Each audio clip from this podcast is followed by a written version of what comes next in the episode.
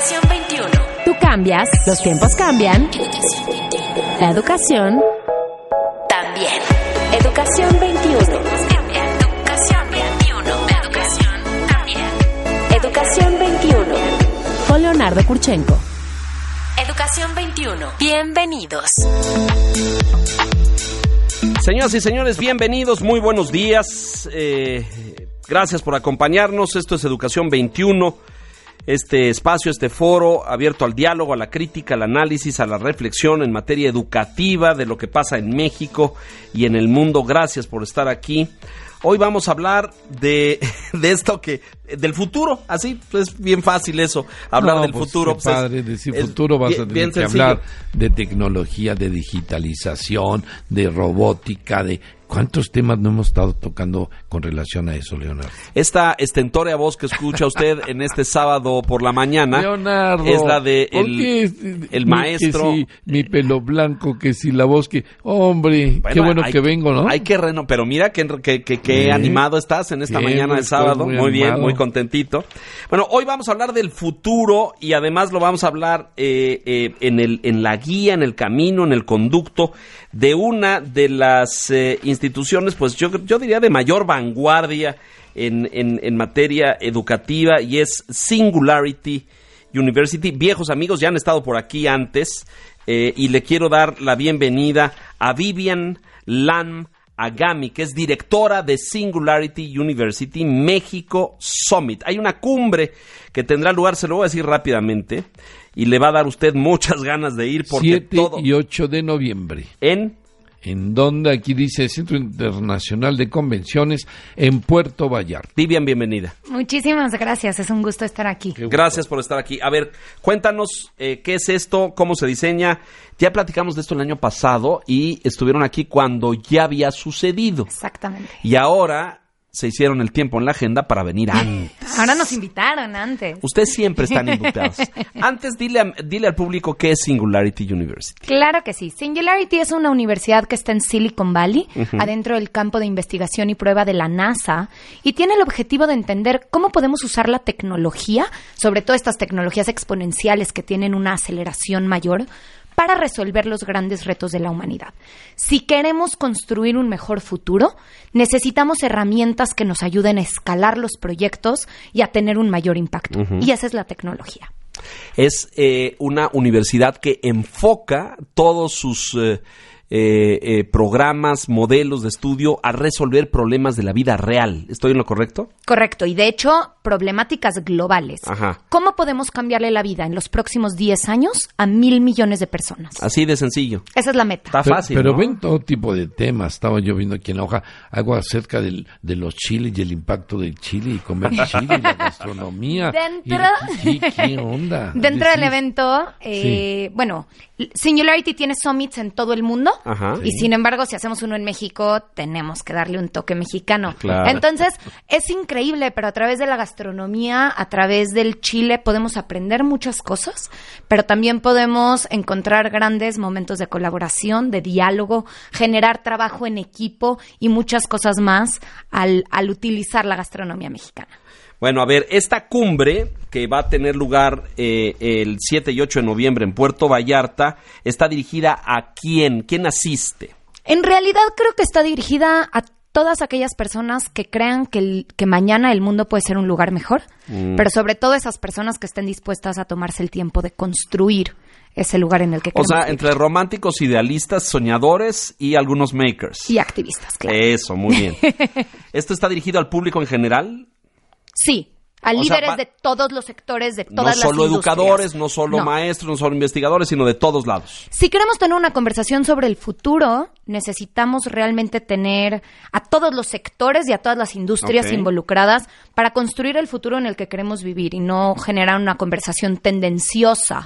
De solo un sector o de una cosa. Eh, ahora, ponentes, porque veo aquí unos nombres impresionantes. ¿Ya viste tú? Gómez Montt, ahí está, Gutiérrez Novelo, Jorge Soto, en fin. Gente primerísima. A ver, cuéntame. Aquí hay de todo, Bejín. Vivian, porque recorren la genética, la inteligencia artificial, la realidad virtual, la nanotecnología, la Temas biología molecular. O sea, bueno, hay de todo Hablará aquí. de inteligencia artificial para políticas públicas. Nosotros lo que buscamos es entender cómo podemos ahora sí que cambiar el mundo y así como suena muy romántico, también cada vez tenemos herramientas mucho más poderosas para lograrlo. Entender la tecnología no como la solución, pero sí como el medio para poder impactar de una mayor forma el mundo, es lo que nos permite tener una conversación entre los diferentes sectores de hacia dónde queremos dirigir a nuestro país y a nuestra sociedad. Entonces, vamos a tener pláticas sobre todas las diferentes tecnologías como herramientas de transformación.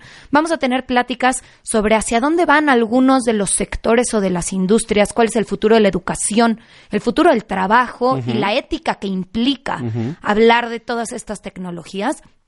Y vamos a tener muchos espacios para generar una conversación y tomar una postura a nivel personal, empresarial, industrial, social y como país. Fíjate, leo aquí, grandes ponentes mexicanos, nacionales, con temas pues muy relevantes.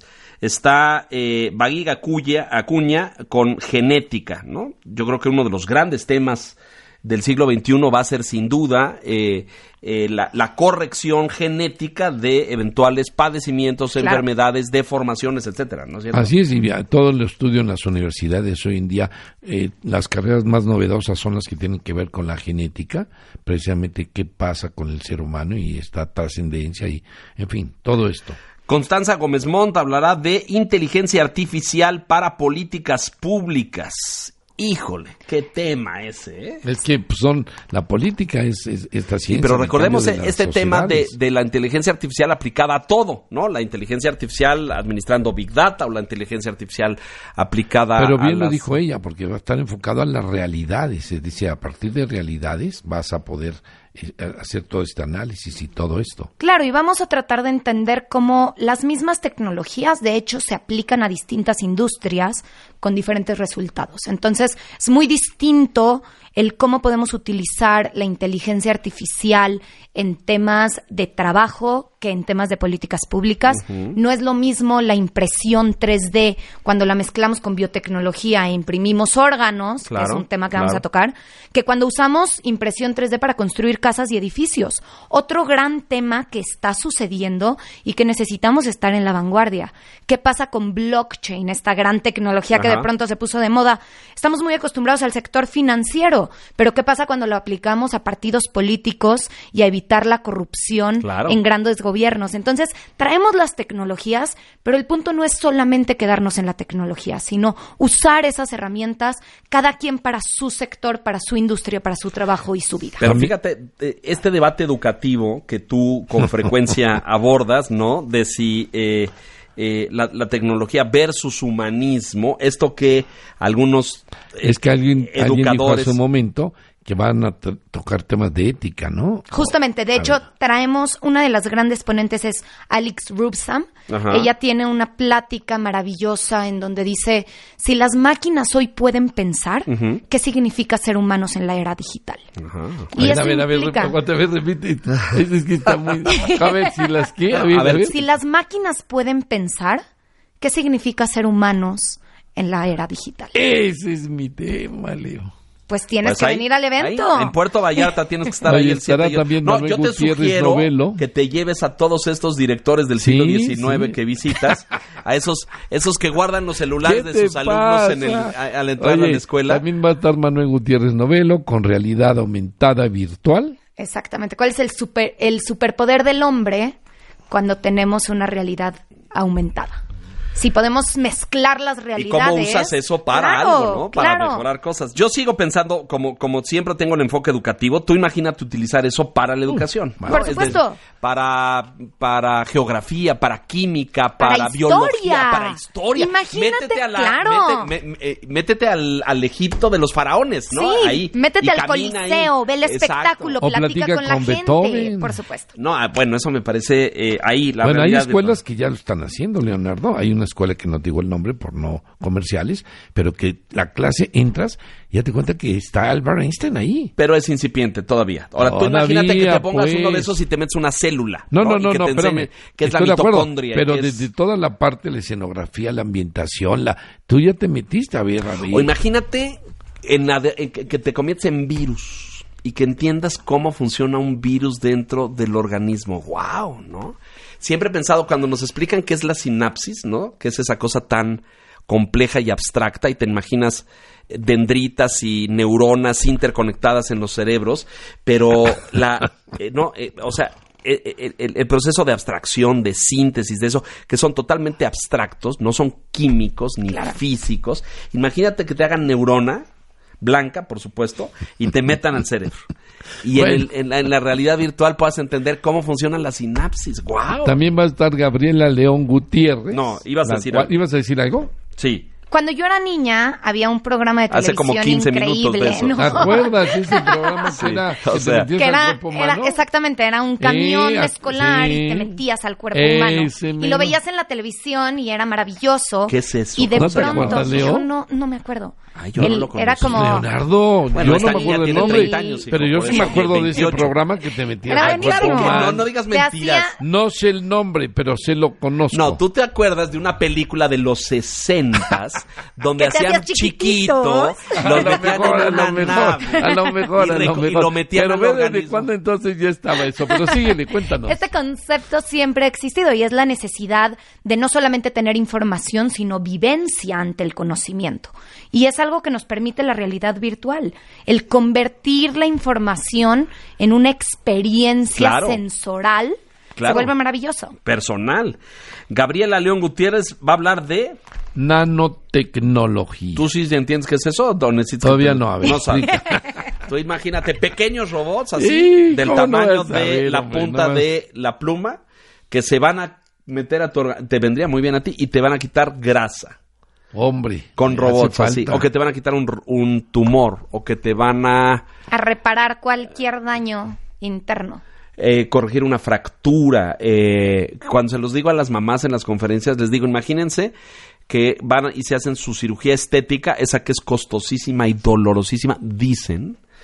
Y les van a meter unos robots por la nariz o por el oído y les van a arreglar lo que tengan descompuesto. ¡Wow! ¿No? Y si te vas todavía más allá, es el no envejecer. Claro. Si podemos reparar reparación de las cadenas de DNA, constantemente la unión de los átomos adentro de nuestro cuerpo, podríamos mantenernos en un estado joven Como tú. toda la vida. Así, perfecto. Para siempre. Forever. ya se te fue el trolebús, mi hermano. Pero... Ay, amigo. Vamos a ver quién más. Jorge Soto, con biología molecular. Jorge Soto es fundador de una empresa que se llama Miraculous. Y Ajá. ellos a través del análisis del microARN que, que está en la sangre, están viendo cómo detectar el cáncer. De forma anticipada, ¿no? Exactamente, incluso antes de que se termine de formar un tumor y entonces hacerlo totalmente curable. Y eso es maravilloso. Mexicano, sumamente sobresaliente. ¿Cuánta gente esperan en este evento? Mil personas. El año pasado tuvimos mil personas y aunque realmente ya nos quedan muy, muy pocos boletos, no queremos crecerlos porque creemos que el mantener un ambiente eh, de diálogo es crucial Claro. para que ¿Por salgan qué un nuevas. taller de yoga? Cuando estamos hablando de tanta tecnología, cuando eh, es un evento que nos vuela la cabeza, que nos hace pensar en un mundo totalmente distinto y en miles de posibilidades. Y a veces mantener ese nivel de, de wellness, eh, de mindfulness, Claro. nos permite realmente digerir la información mucho mejor y encontrar nuevas formas de aplicación. Vienen más de, por- de 20 ponentes internacionales, veía yo aquí, con pues enorme trayectoria. Va a estar Anthony Atala, de impresión de órganos 3D. Eso que uno piensa que es de ciencia ficción ya existe, ¿verdad, Viv? Sí, hace, hace algunos años empezó a poner de moda el guardar el cordón umbilical Es de los niños cuando Las nacen, ¿no? células madre. Y este es exactamente el propósito. Hoy en día, si una persona necesita un trasplante de cualquier órgano, su única esperanza de vida es que alguien más muera. Eso es durísimo. Claro. ¿Qué pasa Si cuando tú lo reproduces y Claro. lo, lo creas en laboratorio. podemos empezar a tener refacciones de todos nuestros órganos hechos con nuestras propias células sin que el cuerpo pueda tener algún rechazo porque es de nosotros mismos? Esta semana que, que pasó, eh, salió el reporte a nivel internacional de las primeras dos personas a las que les quitaron el cáncer utilizando células madre. ¡Wow! Claro. ¡Wow! Bueno, sobre esto va a hablar el eh, doctor Acuña. Viene. No, no, el do- Atala. Atala, Anthony Atala. Eh, la doctora Divya Chandler de Neurociencia. Que hoy sabemos diez veces más de lo que, o mil veces más de lo que sabíamos en neurociencias. Hoy, hoy sabemos cómo funciona. Esto que decía hace un momento eh, sobre la sinapsis y eso. Hoy sabes mil cosas más de cómo funciona el cerebro humano.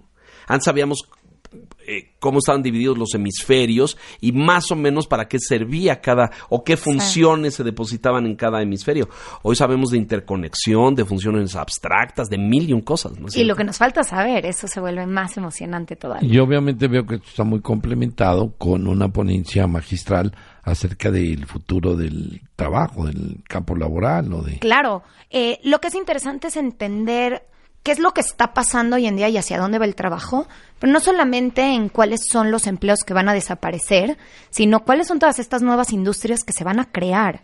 Y entonces tenemos que entender cuáles son las habilidades que necesitamos como personas. Y otra vez, regresando a lo que mencionábamos hace un momento, ¿qué significa ¿Cuáles ser humano? tú que deben de ser las habilidades que se tienen que desarrollar, de acuerdo a toda la investigación que... En mi opinión, una de las más importantes es la curiosidad. El interesarnos por aspectos distintos y no solamente por nuestra principal área de ¿Ves? conocimiento. Tenemos futuro todavía, ¿ves? todavía nos dan curiosidad ciertas cosas. ¿no? Bajo nuestra profesión de locutores, periodistas, Claro, el interesarnos curiosos. por todo y Claro. entonces ver cómo puedes aplicar el conocimiento de un área en un aspecto totalmente distinto. Eso es lo que nos permite generar innovación. El trabajo en equipo creo que va a ser fundamental. El, pensamiento crítico y el análisis. Cuando dices el trabajo en equipo o el trabajo colaborativo, ¿qué visualizas? Eh, ¿Respetar los roles de cada quien o fortalecer los liderazgos? o Siendo que las- nos oyen educadores, ¿no? Claro, eh, creo que lo más importante es la capacidad de compartir ideas. Cuando dos personas generan un diálogo, el resultado del diálogo termina siendo lo mejor de cada uno, en donde las ideas, conforme más se, se platican, más se complementan Y se enriquecen. crecen, Ujú. claro. Eh, el, el juntar ideas no las divide, sino que las mejora. Digamos que es como una selección natural en, en cuestión ideas. Y eso es lo que trae progreso. El tener la capacidad de dialogar con gente que es totalmente diversa a ti, que tiene eh, tanto un pasado como una formación distinta, nos permite complementar esas, esas ideas para traer un valor agregado. Impresionante. Yo coincido plenamente contigo. Y a eso se refiere el trabajo colaborativo. O sea, es esta cosa muy popular de 20 piensan mejor que uno y este tipo de cosas. Sí, pero cuando se ponen en línea a trabajar, ¿no es cierto? Cuando Claro. aportan. Es el entender que si analizamos la misma situación desde 20 perspectivas distintas, Vamos a tener, claro. las probabilidades de que la solución sea más integral y funcione aumenta. John Hagel, innovación corporativa, las empresas, híjole, otro mundo que está en profunda transformación. Sí, lo que muchas veces nos sucede es vamos a uno de estos eventos, nos inspiramos, nos vuelve locos, nos llenamos de nuevas ideas y luego regresamos y decimos, ok, ¿y mañana qué hago? Justamente lo ¿Cómo que empiezo? estamos... Sí, sí, claro, o por dónde, claro, o sea. Y entonces traemos a varios ponentes, a John, a Lisa Key Solomon, Ajá. a Larry Keeley, todos ellos trayendo metodologías para poder regresar y empezar a implementar, empezar a cambiar ciertos aspectos, a generar una cultura de innovación adentro de las empresas. No tienes que ser un emprendedor para ser innova- innovador Ajá. y no solamente este, los innovadores son emprendedores. Entonces, el tener esta diferencia y poder generar innovación en donde sea que estemos es importantísimo para mover a México hacia adelante. Fíjate qué importante esto, porque siempre pensamos que eso, no, pues, ya, ¿qué, qué- qué- qué voy a inno- innovar en la corporación donde trabajo? No soy el dueño, no soy el presidente, no soy el director general, tengo un- una responsabilidad, pues ya, no puedo hacer nada, tengo que seguir haciendo lo que hago. Y no es cierto, Al Pu- revés. puedes innovar. Por supuesto. Claro, y puedes O sea, modificar. a mí lo que me llama la atención, híjoles, es que vamos en un mundo tan revolucionado, tan rápido, tan, híjoles, que no te da tiempo de agarrar la onda. Y entonces ya la agarraste en uno y ya te... Exacto, exacto. Y Claro. ya, no, ya no sé, pues, no, no quiero ser... Pregúntale a los- a los anticuado, maestros en las escuelas. menos. Pero entonces surge este concepto, eh, en español es muy difícil la traducción, en inglés se llama leapfrog, Ajá. que es como brincar un paso. Eh, un ejemplo muy, muy Pegar un común. brinco. Exactamente. Un, un ejemplo muy común es lo que sucedió en África con la telefonía. Ajá. Al nunca haber puesto líneas de teléfono eh, por cable, No hay postes. de pronto la telefonía celular se volvió muy sencilla porque brincaron directamente a poner las antenas. exactamente lo y que- hoy en día. Kenia tiene la, la compañía de teléfonos más importante del mundo. Entonces, ¿cuántos aspectos de rezago? El punto es cómo generamos esa mentalidad para no tratar de ponernos al corriente, sino dar un brinco y brincar a donde el mundo todavía no llega y ser los primeros en llegar ahí y estar en la vanguardia. Nos tenemos que ir a pausa. Lo que pa- pensé que estabas muy sorprendido por No, lo sí que estaba diciendo. pero veo a mi, a amigo, yo soy respetuoso Está- de nuestros Nos tenemos que ir a una pausa, pero ahorita que pensabas en esto, estaba pensando en países que en esta curva de desarrollo se brincaron momentos y que nunca tuvieron este Nunca había pensado en eso. En esto es fundamental. Por eso yo Y en el momento en el que estamos digo- hay gente que nunca va a tener, que ya no va a ser desarrollado industrialmente. Pero porque- ese es el cambio de mentalidad que necesitamos. No nos tenemos que poner al corriente. Tenemos Hay que que, dar pegar. un brinco y estar en la vanguardia. Eso, pegar el brinco. Vamos a mensajes, estamos hablando con Singularity University, volvemos enseguida. Escucha el podcast de Educación 21. wradio.com.mx. Educación 21 vive en línea. Podcast wradio.com.mx. Educación 21. Con Leonardo Kurchenko. Regresamos. Tendencia lituana y libanesa.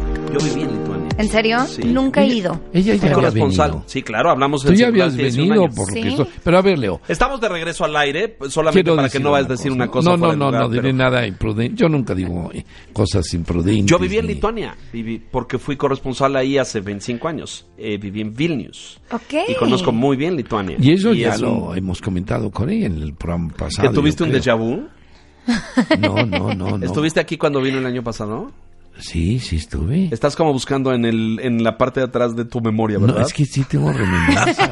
Oye, déjame decirte una cosa. Muy interesante lo que acabas de decir. Voy a regresar al ejemplo, esto de que hay sociedades que como no vivieron un- Una etapa, Entonces, pegan un brinco. Yo, yo que estoy con muchos maestros, ¿no?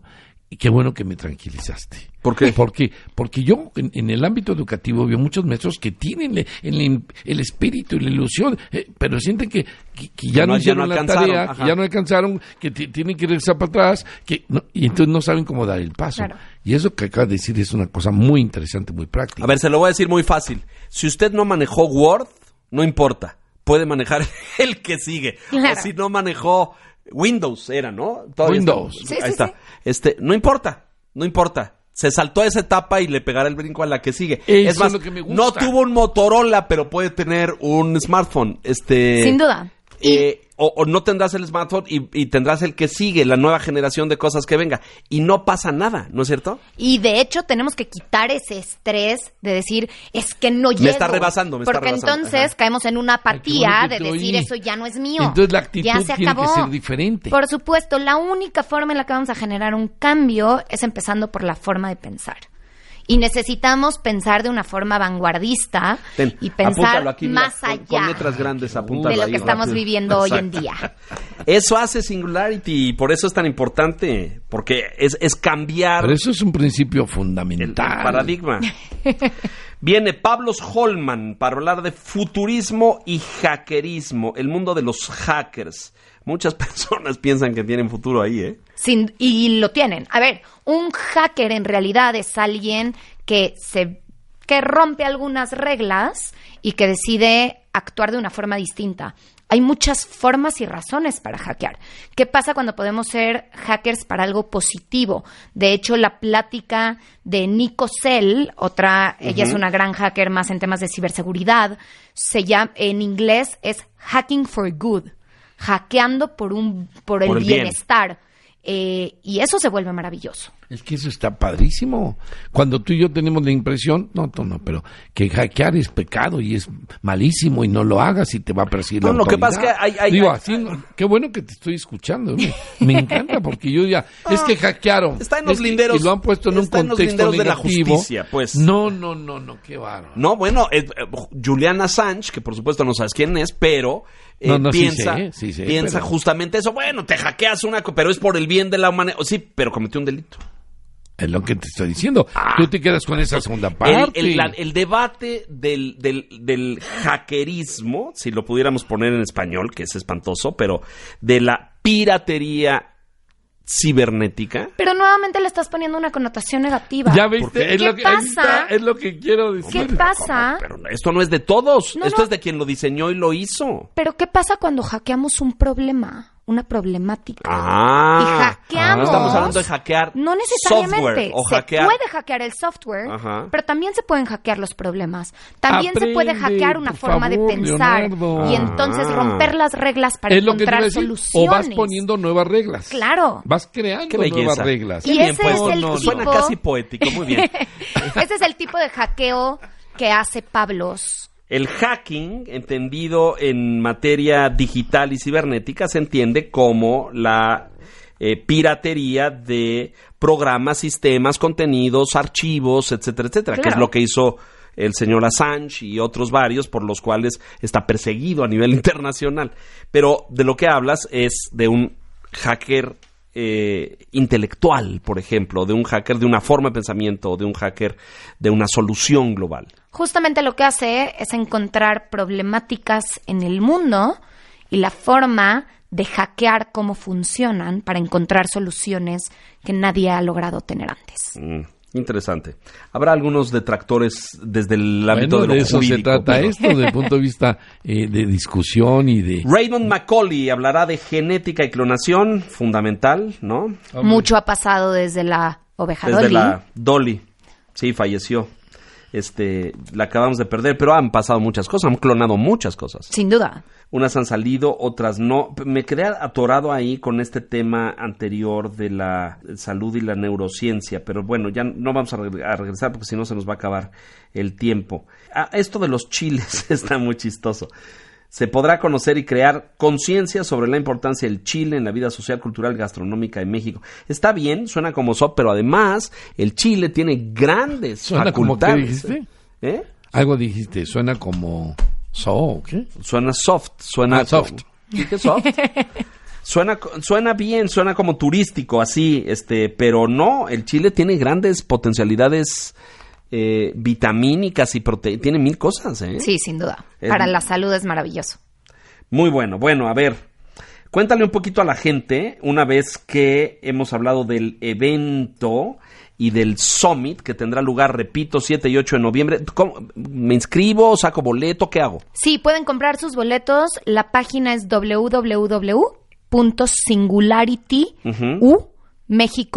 www.singularitymexicosummit.com. Ok. ¿Y tiene un costo esto? Tiene un costo, hay algunas becas, eh, ahí hay diferentes formas de aplicar. Y quedan pocos. Quedan muy pocos lugares. O sea que apúrense. Sí. Dile un poco al, al público y al público educativo, que es el que nos sigue en este programa, eh, cómo están pensados y diseñados los programas de Singularity en Silicon Valley.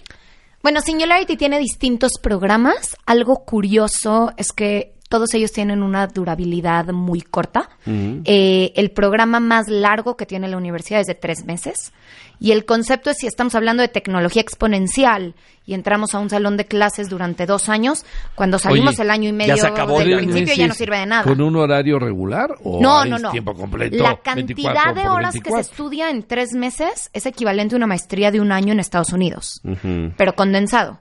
Entonces tienes clases de intenso. 8 de la mañana a 11 de la noche, de lunes a sábado, Y el punto es, ven, aprende todo lo que puedas, sal y actúa. Ya salgo. Que no se quede nada más en la teoría o en el conocimiento.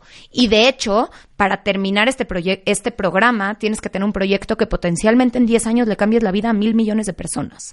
Así de fácil. Ese es tu, tu proyecto terminal. Bueno, la meta son es- problemas globales. Esa es, esa Sí. es la meta. Es Temas decir, de la- educación, de pobreza, de salud, de cambio Agua, climático, ca- claro, agua exacto. potable, Claro. comida, etcétera. no, no temas menores. Eh, va a estar una experta en educación que me parece muy importante en la cumbre, Esther Wojcicki. Qué bonito, qué bonito apellido. Es polaco. Son Supongo. vecinos de tus orígenes. Sí, mi abuelo era lituano. Exacto, exacto. Son vecinos de ahí. Bueno, no lo sabes porque eres muy joven, pero eh, este es un breviario. Esos dos países fueron uno solo en la Edad Media, Polonia y Lituania. No tenía idea. Bueno, pues aquí estamos a órdenes. Solo, solo porque es muy chiquita, pero Soy que tan te joven que no Exacto, estuve en la Edad Media. Exacto. Este... no, yo solo lo sé porque viví ahí y porque trabajé ahí entonces, pero fueron un principado por ahí como del siglo XIV o por ahí. eh, fueron el principado de Lituania y Polonia. Ok. Y luego se, se separaron. Pero bueno, Esther Wojcicki es profesora, fíjate nada más qué interesante, profesora de periodismo con reconocimiento internacional, fundadora del programa de artes mediáticas de la preparatoria de Palo Alto en California. Y viene a hablar de, fíjate nada más, Peri, de lo que hemos estado hablando esta semana. a los Medios de comunicación, de periódicos, revistas, anuarios, sitios web, producción de videos, Lo que fotografía. te dije, todo, lo que esto. tiene que diseñar ahora las escuelas con este modelo de laboratorio MED. Exactamente. Pero algo, una historia increíble de Esther, eh, tuve la oportunidad de verla en una, en una conferencia y alguien al final de su conferencia le preguntaba, bueno, ¿cuántos exalumnos tienes que sean periodistas? Ajá. Y decía, cuando tienes un maestro que realmente te inspira, quieres ser como él. Y sumamente orgullosa, se volteó y le dijo, ni uno. Eh, ni uno. Y entonces toda la audiencia Dijo, se ¿cómo quedó pasmada, Claro, volteé claro. a verla y dijo algo que se me quedó grabado y decía, yo no les enseño a mis alumnos a que sigan mi pasión, les enseño a que sigan la suya. Ah, qué Y bien. entonces hay una gran diferencia entre preguntar cuántos, cuántos exalumnos exitosos en su campo tienes que cuántos han Ey. seguido tu camino. Cambia la estadística totalmente. ¿verdad? Está bien. Todos. Y ese es el objetivo y de tiene un sentido, maestro. Está bien. Ese debe ser el objetivo de cualquier Claro. docente. Hijo, pues yo sí me apunto, en, digo, este, ya para ser alumno de la maestra Boishiki, pues ya a lo mejor estoy un poco grande, pero una cosa que hablamos recientemente en educación es que uno de los grandes cambios en materia educativa es que uno va a seguir aprendiendo toda la vida. Sin duda. Y que no tienen que ver las edades, ni las generaciones, ni las áreas, porque vas a tener que tener portafolios de conocimientos y experiencias mucho más amplios. Entonces vas a tener que estudiar a lo mejor mercadotecnia y un poco ventas y a lo mejor un poco Hoy hay literatura francesa o universidades, por ejemplo en Canadá, que ya no te dicen que te van a dar un título o te van a dar, te dicen no, va a ser tu portafolio de evidencias y de experiencias y de con lo que tú vas a, a presentarte profesionalmente, ¿no? Claro. Fíjate, este recibió el My Hero Award por su trabajo en educación global. Y va a hablar de el liderazgo de capital humano. Wow, muy Pero bien. además, Esther, eh, lo que es increíble con ella es la trayectoria de sus hijas, que creo que es una forma interesante De entender de entender la educación. Esther tiene tres hijas, una es una médico bastante importante en UCSF. Eh, la segunda es la fundadora de la empresa 23andMe, una de las empresas más importantes de genética. Y la tercera es la CEO de YouTube. Entonces, algo tuvo que haber hecho bien para tener tres hijas que se dedican a cuestiones totalmente diferentes. Tú seguramente no eres madre exitosas. todavía, ¿verdad? Todavía no. No, bueno, entonces pégate a Esther y a ver si le aprendes dos o tres cosas para que te diga cómo se le hace. Ese es el objetivo. Me interesaría mucho conocer el marido de Esther, porque algún rol ha de haber jugado ese señor, ¿no? Sin lugar a duda. Eh, pues, complementario, seguramente complementario. Pero con ¿Qué este es lo señor que quieres decir? No entendí tu comentario. Decir, Oye, ¿qué- ¿Y qué papel es una mujer pobre brillante marido, y exitosa, hombre? tiene tres Y hijas tiene un gran y hombre que le ha permitido Eso- desarrollarse eso profesionalmente. Pero a lo mejor lo que hizo Es ese decir, señor fue cambiar, cargar lo- las bolsas del mercado y... Oye, o dijo, No creo. o dijo, alguien tiene que trabajar. No, ella trabajaba, Esther Por era eso entiende lo que dijo el marido, ¿no? Este, hijo, me quedé muy impresionado, ¿eh? Sí, Con ¿eh? las tres hijas. ¿Qué nivel de... Algo hizo bien. Algo hizo bien. Este, habría que Y conocer qué a sus- mejor que escucharla para aprender. Y luego tenemos a Verónica Melián. Estoy muy molesto que esto lo hagan entre semana. Quiero que te lo que lo sepas y que le digas a los señores autoridades del SOM. Ah, tú eres la autoridad, eres la directora. No hay nadie arriba de ti. Este, ¿por qué entre semana? Porque La es un gente de trabaja. negocio. Es un evento en, eh, en el que suceden cuestiones de negocio, en el que tenemos ir, a gente de los diferentes sectores. Eh, el año pasado, dentro del evento o en los meses posteriores, se cerraron más de 120 millones de pesos en negocios que no estaban considerados.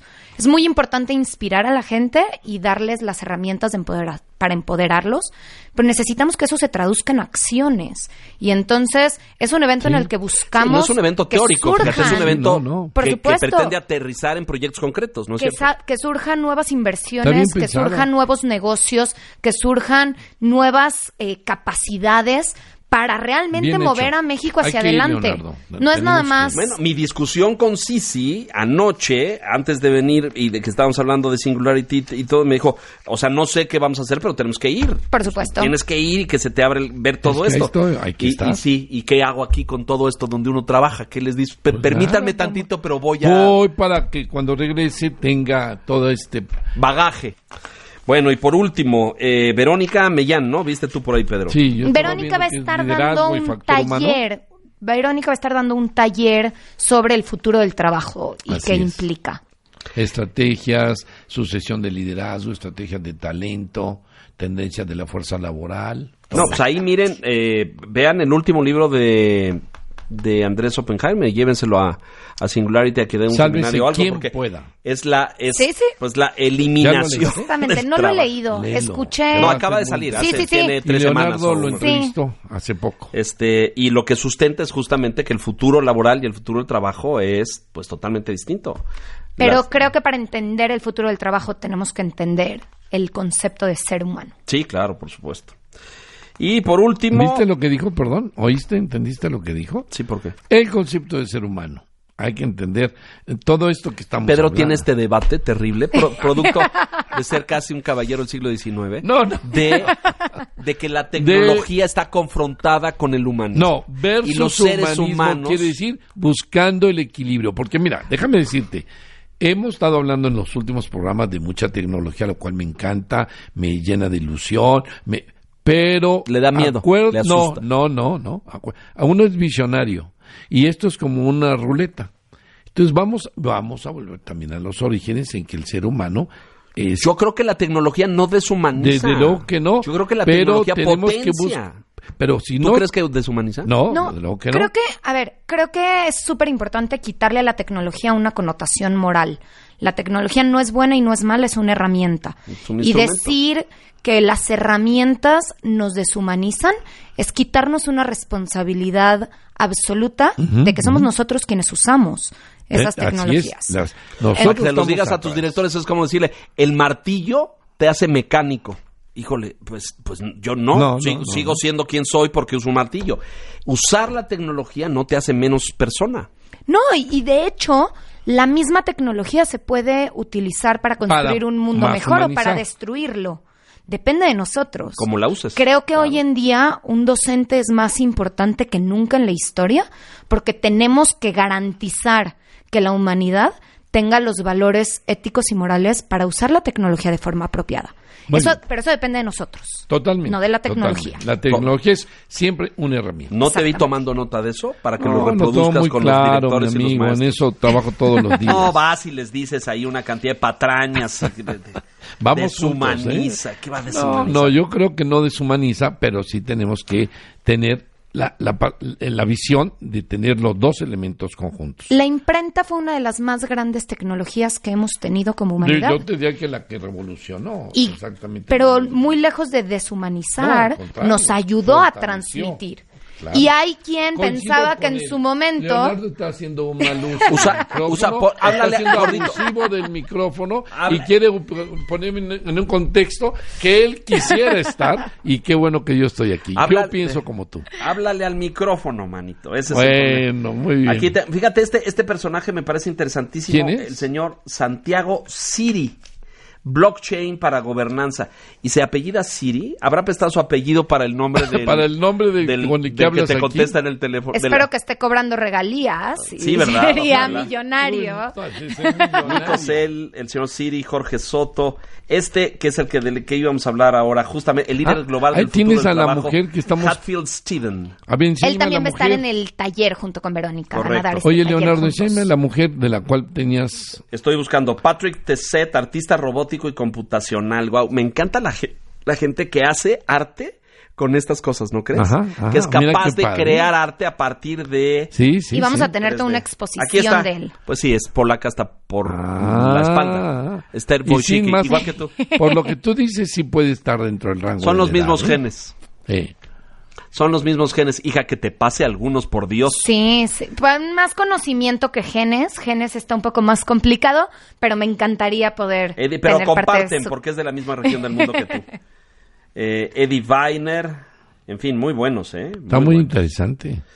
Bueno, muy bien, Viv. Te felicito enormemente. Me da una envidia terrible. No sé qué voy a hacer con mis empleadores. Tú, evidentemente, olvidaste eso. Creemos en tu capacidad de De convencimiento. convencimiento. Exacto. Y- De decirles que voy a ir a ilustrarme a Singularity a Puerto, Valla- Puerto Vallarta, ¿verdad? a tener más herramientas para hacer mejor tu trabajo cuando, una todo, vez que regreses. todo esto tiene lugar en un... Ah, no, en el centro de convenciones. En el centro no en de un hotel. no. Vas a hospedar a todos en distintos lugares, Sí, ya cada quien le gusta viajar de forma distinta y en eso no nos metemos. Claro. Pero nosotros traemos una gran experiencia y muy buen contenido. Pues muy bien, yo creo que va a ser un éxito este Singularity Summit en Puerto Vallarta. ¿Qué hacemos, Peri? Vamos, ¿no? Hay que ir, a mí me encanta, realmente me, me gusta oír todo esto porque hay que entender hacia dónde va el mundo.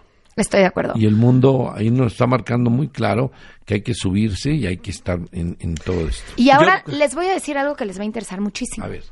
Para instituciones educativas que estén interesadas en que sus alumnos tengan acceso a este conocimiento, les vamos a dar transmisión en vivo en español totalmente gratuita. A ver, a ver, repíteme esto. Pero solo para Si escuelas. eres solamente, ¿Para universidades? Solamente para instituciones educativas. Ok, Pueden ser universidades, pueden ser preparatorias, secundarias, ¿y qué hay que primarias y hasta kinder. ¿qué hay que hacer? Eh, ¿Y te métanse a la página. Te guardaste esto hasta el final. Por ¡Qué supuesto. barbaridad! Qué padre. Hay que ¿En meter- página- entrar a la- página? Cuéntame. Métanse a la página www.singularityU mexicosummit.com Ujú. singularityU mexicosummit.com y ahí van a poder encontrar, eh, tienen que poner todos sus datos, pero como institución educativa pueden tener este contenido y de hecho el objetivo es que lo puedan poner incluso en sus auditorios, incitar a los alumnos Y a los maestros. por Oye, supuesto. ¿Esto es Oye, en me vivo? parece fan- en vivo, en vivo. en español. Ahí está Leonardo. Todo en español. Tú que no, podría estar aquí mm, grabando y poniendo ahí algo para oír. Pero Bueno. tienes que ser institución educativa. Soy Ah. Te invito a mi universidad, hija. ¿Sí Eh, cuándo? No, pero sí, eh, es una gran noticia esta. A todos los maestros, directores. eh, En este horario que y nos así. escuchen Todo el el día. 7 y el Va a 8 ser de noviembre.